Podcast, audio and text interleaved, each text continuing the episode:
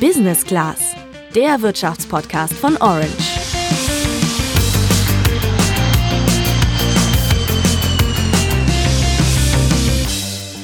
Auf dem Etikett von dem Adidas-Shirt, das ich trage, steht Made in Turkey. Mein iPhone wurde in China oder in Indien zusammengesetzt und die Bohnen von dem Kaffee, den ich heute Morgen getrunken habe, die wurden logischerweise auch nicht hier in Deutschland geerntet. In der Art und Weise, wie international Produkte für Industrieländer wie Deutschland produziert werden, liegt aber ein großes Problem, das Bundesentwicklungsminister Gerd Müller so beschreibt. Wir akzeptieren und zementieren damit die Ausbeutung von Mensch und Natur in Entwicklungsländern. Um etwas dagegen zu tun, hat die Bundesregierung bzw. genauer gesagt haben sich zwei Minister etwas einfallen lassen, und zwar ein Lieferkettengesetz. Das eigentliche Ziel des Gesetzes, nämlich menschenwürdige Arbeitsbedingungen und die Einhaltung von ökologischen Standards, ist unumstritten. Trotzdem sind viele Unternehmen gegen so ein Gesetz. Warum das so ist, was das Gesetz beinhaltet und was es womöglich bringen könnte, das erklären wir dir heute im Podcast. Ich bin Julian. Und ich bin Sandra. Der Vorschlag zu diesem Lieferkettengesetz kommt von Bundesentwicklungsminister Gerd Müller von der CSU und Bundesarbeitsminister Hubertus Heil von der SPD. Damit wollen sie unterbinden, dass deutsche Unternehmen im globalen Handel innerhalb ihrer Lieferketten Menschenrechte verletzen und ökologische Standards umgehen. Eine Lieferkette umfasst ja erstmal alle Akteure, die an der Entstehung eines Produktes beteiligt sind, also vom Rohstofflieferanten bis zum Verkäufer. Das heißt, nicht alle Schritte im Entstehungsprozess eines Produkts liegen also immer bei dem Unternehmen, dessen Name dann am Ende auf dem Produkt auch draufsteht. Bisher hatte die Bundesregierung darauf gesetzt, dass die Unternehmen sich freiwillig verpflichten, darauf zu achten, soziale und ökologische Standards in ihren Lieferketten zu wahren. Das hat aber nur so mittel bis gar nicht geklappt. Das ist zumindest das Ergebnis einer Befragung der Bundesregierung.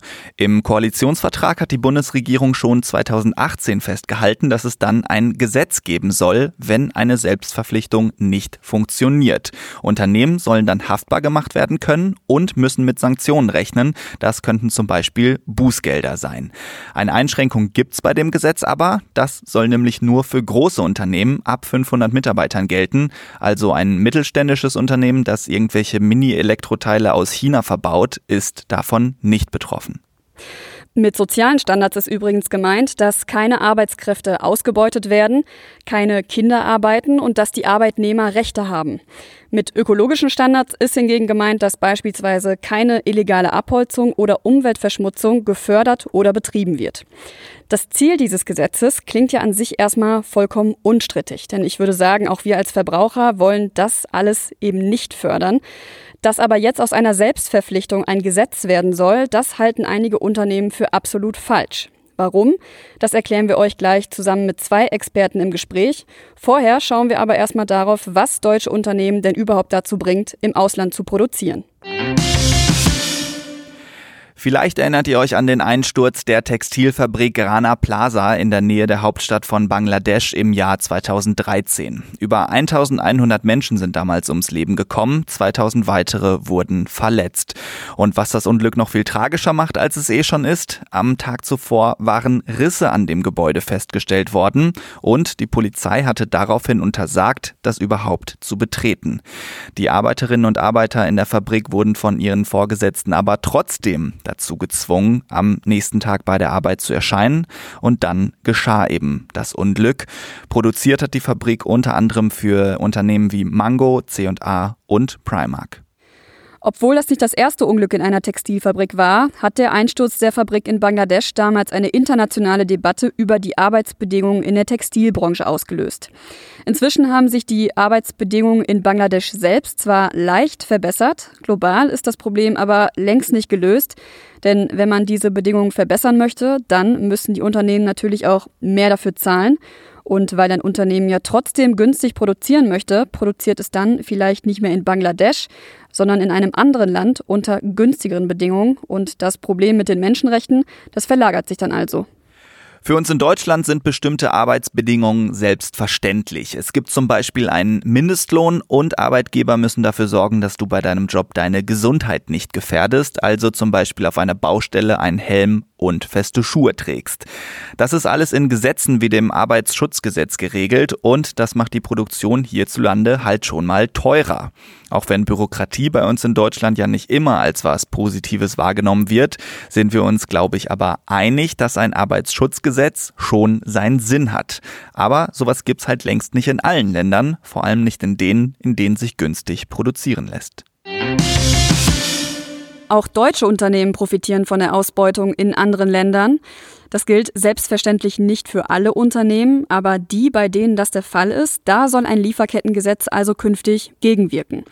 Für diesen Podcast haben wir mit zwei Experten gesprochen, die sich bei dem Ziel, dass unter anderem Kinderarbeit entlang von Lieferketten verhindert werden muss, absolut einig sind. Sie haben aber durchaus unterschiedliche Ansichten zu dem Gesetz, das jetzt zur Debatte steht. Johannes Heek ist Sprecher der Initiative Lieferkettengesetz. Das ist ein Bündnis aus verschiedenen Organisationen, die sich für ein solches Gesetz aussprechen. Dazu gehören unter anderem Greenpeace, der Deutsche Gewerkschaftsbund, Verdi und Brot für die Welt. Und er ist ganz klar dafür. Es ist doch jetzt schon so, dass Unternehmen Risikoanalysen durchführen müssen. Und es ist auch jetzt schon so, dass Unternehmen die Qualität von ihren Produkten garantieren müssen. Und wir fordern eben, dass sie auch garantieren müssen, unter welchen menschenrechtlichen Bedingungen die Produkte hergestellt worden sind. Verantwortungsvoll handelnde Unternehmen haben von einem Lieferkettengesetz nichts zu befürchten. Und wenn es wirklich so ist, dass deutsche Unternehmen kein Problem mit menschenrechtlichen Standards haben, mit Umweltstandards haben, dann dürften sie aus unserer Sicht auch kein Problem mit einem Lieferkettengesetz haben. Sagt Johannes Heek, aber dann gibt's da eben noch die andere Seite, und zwar die der Unternehmen. Und um uns die mal genauer anzuschauen, haben wir mit Matthias Wachter gesprochen. Er ist Leiter der Abteilung Sicherheit und Rohstoffe beim Bund der deutschen Industrie, kurz BDI. Und er glaubt, dass das Gesetz eben nicht der richtige Weg ist weil die Unternehmen bereits heute der Durchsetzung der Menschenrechte vor Ort und auch bei ihren Zulieferern einen sehr, sehr hohen Stellenwert beimessen, dafür global auch geschätzt werden als Partner und Investoren. Und es braucht auch deshalb kein Lieferkettengesetz, weil es die Verantwortung ausschließlich auf die Unternehmen delegieren würde. Wir reden über ein deutsches Gesetz, das bei deutschen Unternehmen im Ausland und vor allem deren Zulieferern im Ausland wirken soll. Ähm, das halten wir von der Effektivität her äh, auch für nicht geeignet, um das Thema Menschenrechte nach vorne zu bringen. Was ich da vor allem heraushöre, ist die Kritik daran, dass den deutschen Unternehmen Verantwortung für etwas zugeschrieben werden könnte, das nicht in ihrer Hand liegt. Es geht nämlich bei dem Gesetz nicht um die eigenen Niederlassungen von deutschen Unternehmen im Ausland. Da müssen die nämlich so oder so dafür sorgen, dass die Arbeitsbedingungen stimmen. Viel eher geht es zum Beispiel um die Zulieferer, also um andere Unternehmen, die von deutschen Unternehmen beauftragt werden. Und ja, an den Lieferketten sind meist aber sogar viel mehr als nur zwei Unternehmen beteiligt, wie in unserem Beispiel gerade. Matthias Wachter sagt, dass das viel komplizierter sein kann. Viele Unternehmen tun sich schwer, vor allem mittelständische Unternehmen, diese, ich sag mal, politisch gewollte Transparenz vollständig hinzubekommen, weil wir globale Wertschöpfungsketten haben mit einer Vielzahl an Stufen. Im Automobilbereich reden wir bei den großen Automobilherstellern über zum Teil in der Gesamtsumme Abertausende äh, von Zulieferern, die wieder entsprechende Subzulieferer haben, die auf unterschiedlichen Kontinenten sitzen etc. Das heißt, es ist alleine von der Praktikabilität her schwierig, äh, hier eine totale und vor allem überprüfbare äh, Transparenz hinzubekommen. Und äh, man läuft so ein bisschen Gefahr, dass äh, man eine Scheintransparenz erzeugt. Okay, das ist für Johannes Heek aber kein Argument. Jeder Schraubenhersteller kann bis ins Detail nachweisen, welche Materialien in seiner Schraube eingeflossen sind und wie viel Kilogramm diese Schraube tragen kann. Warum sollen Unternehmen nicht dazu in der Lage sein, auch über menschenrechtliche Standards Auskunft geben zu können. Also dieses Argument leuchtet mir ehrlich gesagt nicht ein. Es geht darum, dass deutsche Unternehmen bestimmte Standards erfüllen müssen, müssen Sorgfaltsstandards, Sorgfaltspflichten nachkommen müssen. Das heißt, sie müssen sich anschauen, wo in ihren Geschäften, ihren weltweiten Geschäften, wo in ihren Lieferketten bestimmte Risiken drohen. Und sie müssen dann, wenn sie das identifizieren, Gegenmaßnahmen ergreifen und das dokumentieren. Und ein Lieferkettengesetz würde eben auch eine Dokumentations- und Berichtspflicht umfassen, also Sie müssten das offenlegen. Und ja, dann ließe sich das ja überprüfen. Ja, er sagt also, liebe Unternehmen, ihr müsst alle Glieder eurer Lieferketten genau unter die Lupe nehmen. Matthias Wachter sagt, ja, das geht halt nicht immer so einfach. Fakt ist aber auch, dass sich einige große Unternehmen für ein Lieferkettengesetz ausgesprochen haben. Dazu gehören hier in Deutschland unter anderem Rittersport, Nestlé Deutschland und Chibo. Das lässt ja schon mal darauf schließen, dass es anscheinend doch möglich ist, zumindest in einigen Branchen Lieferketten zurückzuverfolgen. Dass das in der Automobilindustrie Automobilindustrie, wo ein Verbrennermotor aus über 1000 Teilen besteht, aufwendiger ist, das ist vollkommen klar. Ob es wirklich unmöglich ist, das können wir nicht beurteilen. Also wir halten zumindest mal fest, dass das Thema Transparenz ein Streitpunkt ist und genau daraus resultiert eben, so argumentiert der BDI, dass viele Unternehmen Angst haben, dass ihnen genau das vor die Füße fallen könnte schon die Tatsache, dass man für Dinge in Haftung genommen werden kann, auf die man keinen unmittelbaren Einfluss hat und die nicht im eigenen Betrieb oder in der eigenen Niederlassung stattfinden, ähm, wird bei ganz vielen Unternehmen dazu führen, dass sie sich im Zweifel eher für einen Rückzug aus einem Markt entscheiden, weil sie einfach dieses Reputationsrisiko und diese äh, Gefahr, äh, dass sie sich an der Stelle angreifbar machen, auch aus Compliance-Gründen, ne, ähm, dazu führen, dass die Unternehmen Länder und Märkte meiden. Und wir haben bereits heute die Situation, dass deutsche Unternehmen in Afrika zum Beispiel massiv unterrepräsentiert sind. Es gibt nur etwa 800 deutsche Unternehmen nach einer Erhebung der Bundesbank, die vor Ort in Afrika aktiv sind. Und einer der Gründe dafür ist heute schon, dass die Unternehmen den Kontinent und ganze Länder meiden, weil sie ihre hohen Standards, die sie in Form von Verträgen versuchen durchzusetzen, nicht durchsetzen können und deshalb sich im Zweifel dafür entscheiden, sich zurückzuziehen. Wenn ein Unternehmen oder ein Standort des Unternehmens schließt, dann gehen ja grundsätzlich erstmal Arbeitsplätze verloren. Deutschland sorgt als eine der wirtschaftlich stärksten und zusätzlich als global vernetzte Industrienation für sehr viele Arbeitsplätze im Ausland, zum Beispiel eben bei Zulieferern. Das ist unstrittig, aber soll eben nicht auf Kosten von Menschenrechten passieren. Johannes Heek rechnet aber nicht damit, dass es nach dem Inkrafttreten des Gesetzes zu einer Haftungswelle kommen würde wenn ein Schaden eintritt, nehmen Sie ja diese fürchterlichen Beispiele von Fabrikeinstürzen in Pakistan oder Bangladesch. Ähm, mit dem Lieferkettengesetz könnten die Betroffenen vor einem deutschen Gericht Schadensersatz einfordern.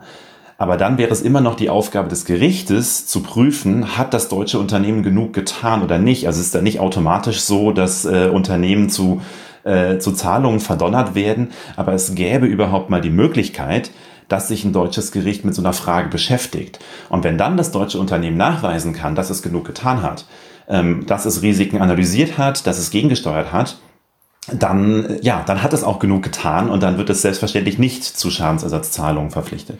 Die beiden zuständigen Minister Hubertus Heil und Gerd Müller haben geplant, dass das Gesetz im Januar 2021 in Kraft treten kann. Bis dahin werden Bundesregierung und Bundestag dann aber auch noch beraten, wie das Gesetz im Einzelnen denn aussehen soll. Wenn ihr schon jetzt beim Einkauf darauf achten möchtet, dass ihr keine Produkte kauft, bei deren Entstehung soziale oder ökologische Standards missachtet wurden, dann könnt ihr auf Fairtrade-Siegel achten. Fairer Handel, also Fairtrade, bedeutet, dass bei der Produktion Arbeitsschutznormen eingehalten werden, dass Arbeiterinnen und Arbeitern ein existent sichernder Lohn gezahlt wird und bei der Produktion die Umwelt geschützt wird. Das Problem ist allerdings, dass der Begriff fair nicht rechtlich geschützt ist und es kein einheitliches Siegel für faire Produkte gibt. Viele Unternehmen verwenden nämlich eigene Fairtrade-Labels, wo dann aber nicht sofort oder manchmal auch gar nicht erkennbar ist, welche Standards zum Beispiel mit Blick auf den Arbeitsschutz oder die Entlohnung dann gelten. Laut Verbraucherzentrale gibt es aber zum Beispiel beim Kleidungskauf einige Siegel, die einen Hinweis darauf geben, dass wichtige Sozialstandards eingehalten werden. Dazu zählt unter anderem das IVN Bestsiegel. Das ist ein weiß-blauer Kreis und der gibt zum Beispiel den Hinweis darauf, dass in der Produktion Mindestlöhne gezahlt wurden und soziale und ökologische Standards eingehalten wurden. Dann gibt es das GOTS-Siegel. Das ist ein grüner Punkt mit einem weißen T-Shirt darin. Und auch da werden, genau wie beim IVN Best-Siegel, bei der Herstellung von Textilien die Kernarbeitsnormen der International Labour Organization eingehalten. Dazu gehören dann unter anderem die Abschaffung von Kinderarbeit, Diskriminierungsverbote und die Beseitigung von Zwangsarbeit. Noch höhere Standards gibt es beim Fairtrade Cotton Siegel. Das habt ihr vielleicht schon mal gesehen. Das ist grün-blau, sieht ein bisschen aus wie so ein Yin-Yang-Symbol und steht für Baumwolle, die fair angebaut und gehandelt wurde. Dieses Fairtrade-Siegel, das gibt's auch für Lebensmittel und das bekommen nur Produkte, bei denen alle Zutaten unter den Fairtrade-Bedingungen gehandelt und zu 100 Prozent rückverfolgbar sind, wie zum Beispiel bei Bananen. Dann gibt's noch die Mischprodukte, wie zum Beispiel Schokolade, denn da sind ja mehrere Zutaten drin und die bekommen das Siegel nur, wenn alle Zutaten, die man theoretisch aus Fairtrade-Quellen beziehen könnte, auch daraus bezogen werden. Dieses blau-grüne Siegel ist das am weitesten verbreitete und wenn ihr beim Einkaufen mal darauf achtet, dann werdet ihr sehen, dass das auch auf dem einen oder anderen Produkt zu finden ist. Wie blickst du auf dieses Thema? Sollten deutsche Unternehmen mehr Verantwortung für die Arbeitsbedingungen innerhalb von Lieferketten übernehmen? Sag es uns gerne als Antwort auf unsere Instagram-Story zu diesem Thema, die am Samstag online geht, oder schreib uns eine Mail. Unsere Adressen findest du wie gewohnt auf unseren Autorenprofilen auf orange.handelsblatt.com. Und dann, hoffe ich, hören wir uns nächste Woche wieder. Bis dann. Ciao.